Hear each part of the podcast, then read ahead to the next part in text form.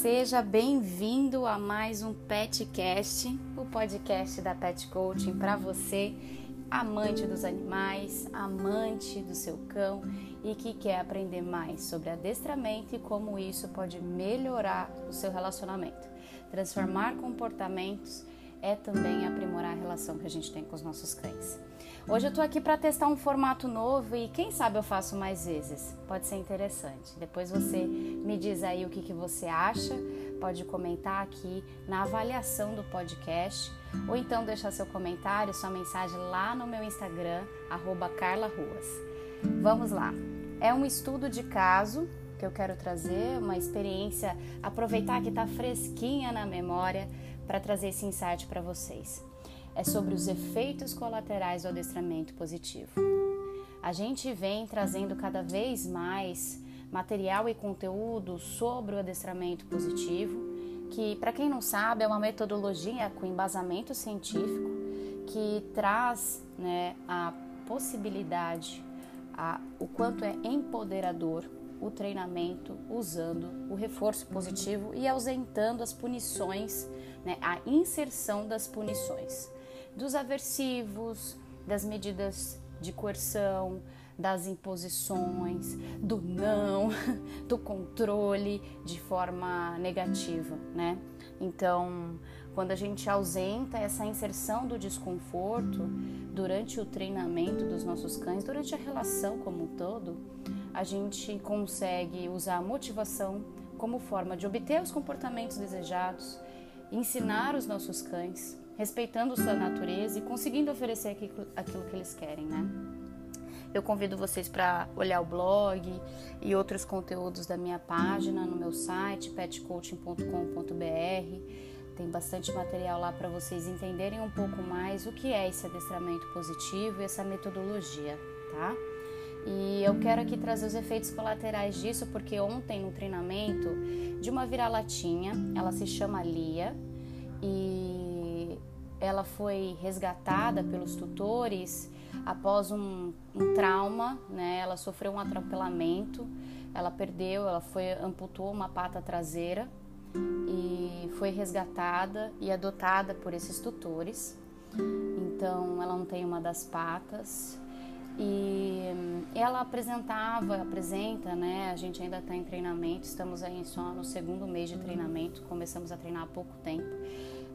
Para poder ajudar ela no processo de convívio com os outros cães, né? Ela tem mostrado certa reatividade a outros cães e a gente, eles me buscaram querendo melhorar esse comportamento dela, né? Inclusive, é, uma, uma coisa interessante é a forma como eles me abordaram né, no primeiro contato e como muitos tutores acreditam que é o treinamento quando a gente está falando de um problema, por exemplo, no passeio ou um problema de é, socialização com outros cães, um problema de reatividade ou até agressividade. As pessoas falam assim: ah, a gente queria marcar, elas, eles me falaram, né? Queria marcar aulas com você na, na praça, na rua, para que você treine ela. E vai aqui minha explicação, né? E o que eu tenho a dizer a respeito disso. É, qualquer que seja o desafio comportamental que você tenha fora de casa, né? seja puxões no passeio, seja ansiedade, efusividade, seja reatividade, latidos excessivos, seja até falhas no relacionamento e na socialização com outros cães, inclusive agressividade, comportamentos agressivos, nenhum desses casos, nenhum dos casos fora de casa é, são resolvidos fora de casa. Tudo começa dentro de casa. Tem muito trabalho a ser feito e construído dentro de casa, porque a gente treina e capacita os cães na zona de conforto, aonde eles estão mais responsivos e como o adestramento positivo trabalha, né? Dentro da responsividade da motivação desse cão, usando os recursos que motivam esse cão. Claro que o recurso, né, em termos gerais, que mais motiva os cães é a presença do petisco, é usando o reforço positivo alimentar, tá? Mas entenda aí muito mais que isso. Mas a gente usa esse, essa capacidade, né, do reforço alimentar de ser quebrado em pequenos pedacinhos para fazer repetição, porque o que mais importa num comportamento de um cão para transformação é repetir aquilo que, que vai trazendo mais reforço. E quanto mais a gente repete a execução de um comando, um treinamento, mais ele incorpora, incorpora e aprende sobre aquilo e generaliza, né? Então a gente tem um papel de construir aquilo que a gente quer dentro de casa, não importa o desafio que seja. E eu deixei claro isso para eles, que seria um prazer atendê-los, mas que a gente começaria dentro de casa antes de tudo. E eles super entenderam, apoiaram e, e, abraçaram a causa e falaram: vamos aí que eu quero transformar esse comportamento da Lia. E aí, uh, na primeira aula, eles já me contaram que a Lia ela tinha uma coceira muito intensa, né? ela se coçava muito, ela, ela acordava eles de madrugada por conta de uma coceira, que ela tomava um remédio todo dia, porque quando você vai fazer o primeiro atendimento, a gente faz uma anamnese, né? Então a gente faz é, toda uma abordagem sobre o cão, o perfil, os, tanto os problemas, quanto a rotina, quanto o relacionamento. E um dos tópicos que eles me passaram era: ela tem uma coceira muito intensa, que ela chega a acordar a gente de madrugada de tanto que ela coça. E, e ela falta até uma pata traseira, ela se esfrega neles para pedir para que coce, né? Então, isso me chamou a atenção porque tem muitos comportamentos que são gatilhos de ansiedade, né? São sinais de que podem ser é, questões comportamentais, inclusive, né? É claro que tem questões que a gente são puramente fisiológicas ou questões de saúde mesmo, mas tem muita coisa que pode estar aliada. E já me acendeu uma, uma anteninha, ficou acesa, né? E um outro, uma outra coisa que eles me falaram é que ela, ah, ela é porque muitas, muitas pessoas falam, ah, ela é teimosa, ou ela, ela tem dificuldade de sentar, já tentei ensinar a sentar, nunca consegui, então ela não é muito obediente, ela não gosta muito. E ver aquela abordagem, né, que a gente acredita que o cachorro tem cachorros que são teimosos e não gostam de treinar, como se o treinamento fosse algo é, impositivo, né? Porque isso, essa crença vem de que o adestramento é impor né, um controle sobre o cão, você queira ou não. E aí não é essa a intenção, jamais o adestramento do adestramento positivo. Isso vem desse, dessa construção do adestramento com base em punição para forçar o cão a fazer aquilo que a gente quer. E aí, é, já na primeira aula, ela já sentou, ela já ficou ótima, ela já respondeu super bem aos comandos, ela já foi super responsiva e a gente foi treinando é, os comandos básicos antes de tudo. A gente é para ir para a rua, a gente foi depois de quatro aulas, né? Para quê? Para trazer para ela essa bagagem da, da relação e da conexão com os tutores motivada pelo treinamento. Eu falo que treinamento é relacionamento e não esqueçam disso jamais. E ela puxava muito no passeio, assim, ela assim que colocava, pegava guia, né, para passear, ela já ficava extremamente agitada e era um gatilho de coceira. É, ia começar a colocar a coleira, já ficava agitada, já era outro gatilho de coceira. Antes dava o horário do passeio, era outro gatilho de coceira.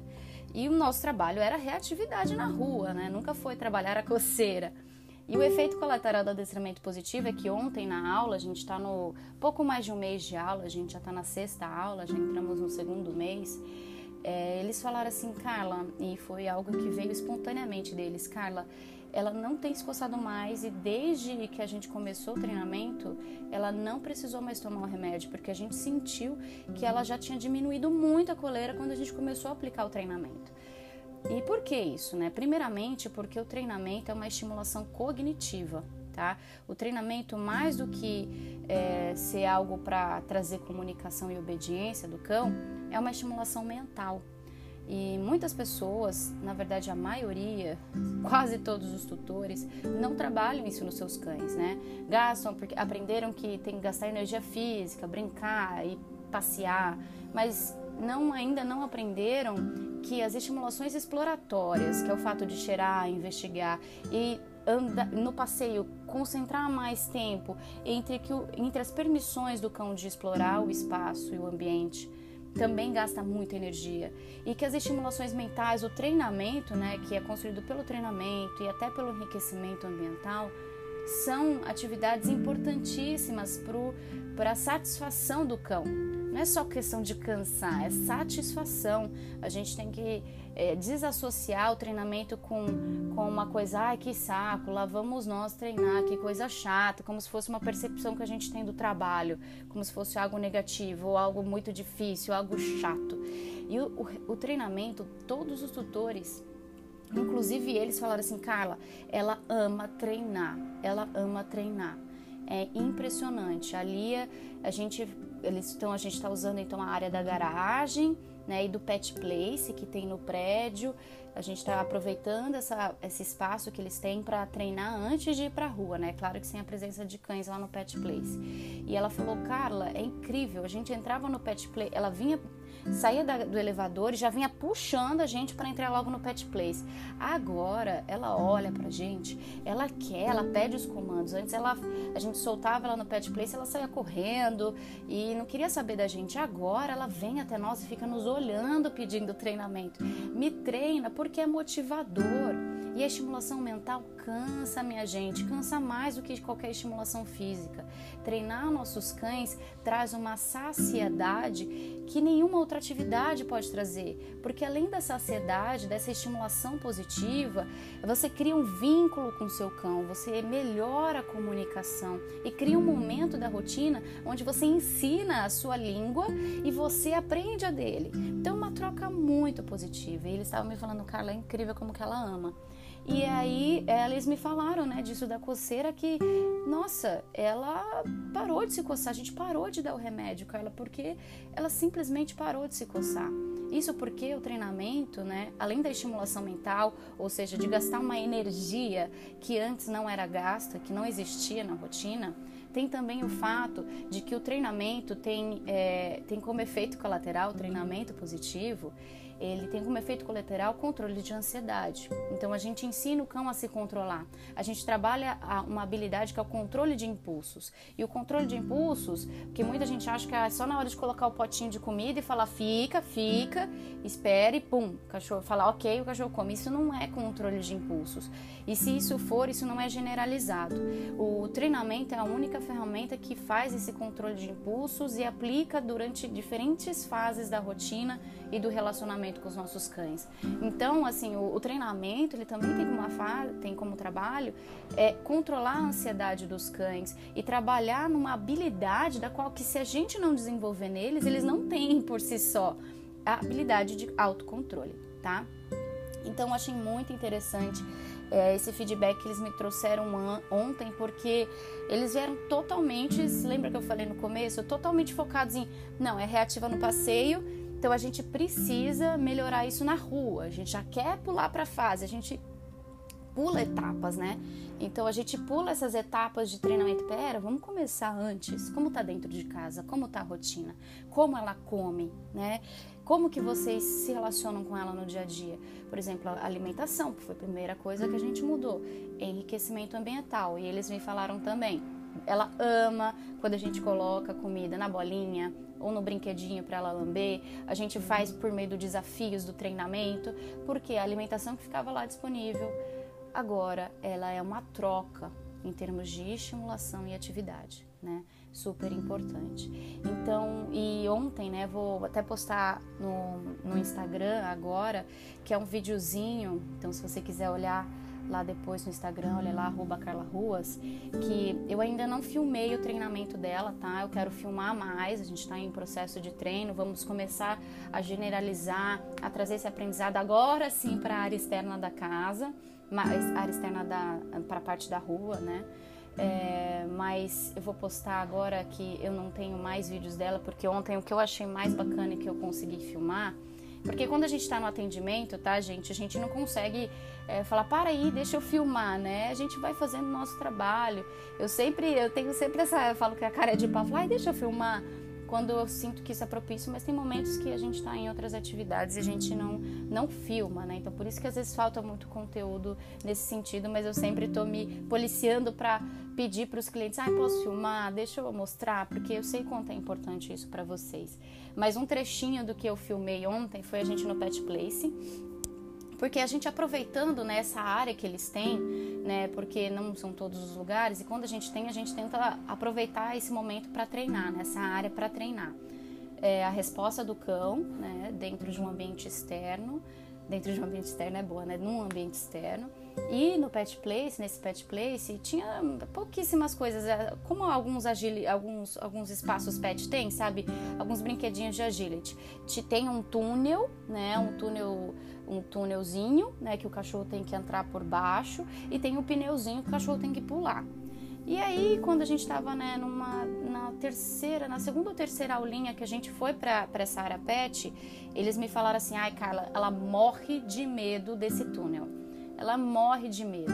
Eu falei: peraí, vamos usar isso para desafiar, vamos usar isso para treinar. Por quê? Porque vencer medos e mostrar motivação usando esses elementos é, é, de, é tão rico que a gente. Que é, e é tão sutil e tão rico que a gente nem percebe, porque é um desafio vencido, gente. E, ela, e eles me falaram, ela não entra. Eu falei, peraí. Peguei o petisquinho, coloquei pertinho, peguei o petisquinho, fui fazendo um caminho de João Maria, né, que a gente fala, fui mostrando. Só o fato dela colocar o focinho para dentro do túnelzinho aí, reforçando. Até que logo no final da segunda aula ela já estava entrando, correndo, passando correndo no túnel. E eles me falaram assim, inclusive. Carla, a gente vem, ela já entra no túnel, porque como a gente faz muito treininho agora com ela usando, ela já entra direto no túnel para ver se sobrou um farelo de petisco, ela passa correndo no túnel e é incrível. E uma das coisas que eles me falaram ontem, Carla, porque uma coisa que ela tinha dificuldade, até pela questão motora dela, né, por faltar uma pata, é os pulos, né, porque falta sustentação. E eu falei assim, vamos começando baixinho, né? Porque tem aquele pneuzinho de agility, né? Que a gente começa bem baixinho, só para destravar um pouquinho, para mostrar, para dar essa consciência corporal para ela, né? De como que ela pode usar essa consciência, o salto, da forma que ela tem, né? Dentro das condições físicas e motoras dela. E a gente foi fazendo o mesmo processo de entrar no túnel, né? Mas mostrando que ela tem essa capacidade, que nada impede ela de pular, na verdade, só dela ter consciência de como usar esse pulo de acordo com as limitações dela. E a gente começou baixinho, baixinho, baixinho. E os tutores, né, são muito dedicados ao treinamento. Nossa, quando a gente vê um tutor fazendo os treinos, a gente sente tanta, tanta gratidão, porque a resposta do cão na semana seguinte é outra, porque eles passaram a semana fazendo aquilo que você passou de tarefas, né? E uma das coisas que não foram tarefas, mas que por eles terem visto durante o treinamento, durante a aula, eles passaram a aplicar lá no Pet Place. E eles falaram, Carla, agora ela já tá pulando nessa altura do pneu, né? Que é uma altura já, é, vamos dizer que é uns dois, três níveis a mais do que a gente começou, do que a gente fez com ela. Eu falei, ah, não acredito, peraí que eu vou filmar. Aí que eu peguei a câmera, aí ele chamou ela, vem, aí ela veio e deu um salto assim, uma coisa que era inimaginável dela, dentro, do, dentro das limitações, tanto de medo dela, né? De desconfiança, né? Porque a gente acha que é simples para os cães é, se desafiarem a esses obstáculos, mas a gente precisa destravar, principalmente usando reforço, né? Motivação. E dentro das condições motoras dela e o significado de tudo, como um todo, né? De que como é possível o aprendizado quando a gente usa as motivações dos cães? Como é possível o aprendizado mesmo diante de limitações como a da Lia, é, limitações físicas, né? Assim, uma das patas traseiras. E era até uma questão, ah, ela não gosta de sentar, já tentei ensinar a sentar e ela não sentava. E logo na primeira aula ela ter sentado, porque existe a técnica de indução, né, que a gente chama de luring, para ensinar a sentar e usa, mas usando reforço, usando da forma certa, usando algo que motiva. Então, toda vez que você achar que seu cão não é capaz, é porque você não achou os motivadores corretos e nem a forma certa ainda de motivá-lo a isso. E eu quero deixar esse insight porque os efeitos colaterais do adestramento positivo é que você vai transformar muito mais do que os desafios que você tem na sua vida com o seu cão. Você vai melhorar e aprimorar a qualidade de vida e bem-estar dele como um todo, e a relação de vocês vai ser outra. Vai ter um marco né, na, na transformação de vocês, tá? Porque é uma transformação em conjunto. Antes do treinamento, antes do adestramento positivo e depois. Porque você nunca mais vai ter uma relação igual. Antes não, não, não é, é, como se você era outra pessoa também. Eu inclusive recebi, recebi um vídeo essa, essa semana da, de uma aluna, Grazi, né, tutora do Natalino também, o Vira-Lata, que também foi um trabalho de reatividade que a gente fez há mais de dois anos atrás, hein? e a gente mantém um vínculo porque quando você aprende, é isso que eu falei para vocês, quando você aprende, você não se desconecta dessa informação, né? E ela me mandou um vídeo, inclusive, do Natalino fazendo os obstáculos de agility porque ela usou aquilo que ela aprendeu. Isso a gente não tinha, tá? Na época que a gente treinou, a gente não usou o espaço pet dele, porque ele, ela morava num lugar onde não tinha isso. Mas ela estava num espaço pet e fazendo treinamento com ele, ajudando ele a subir os obstáculos com, com um reforço. E ela me mostrou e me marcou nos stories. Eu falei, nossa, que, que lindo, né? Depois de dois anos, ela falou assim, Carla, ele lembra de tudo, ele adora treinar e eu uso sempre isso para a gente poder se comunicar melhor dentro de espaços diferentes. E ela fez o que eu nem cheguei a fazer, mas ela aprendeu com base no treinamento, no adestramento positivo. Espero que vocês tenham gostado desse conteúdo, os efeitos colaterais do adestramento positivo. Eu espero sua avaliação aqui no podcast e a sua mensagem lá no meu Instagram, arroba Carla Ruas. E um grande beijo e até o próximo episódio.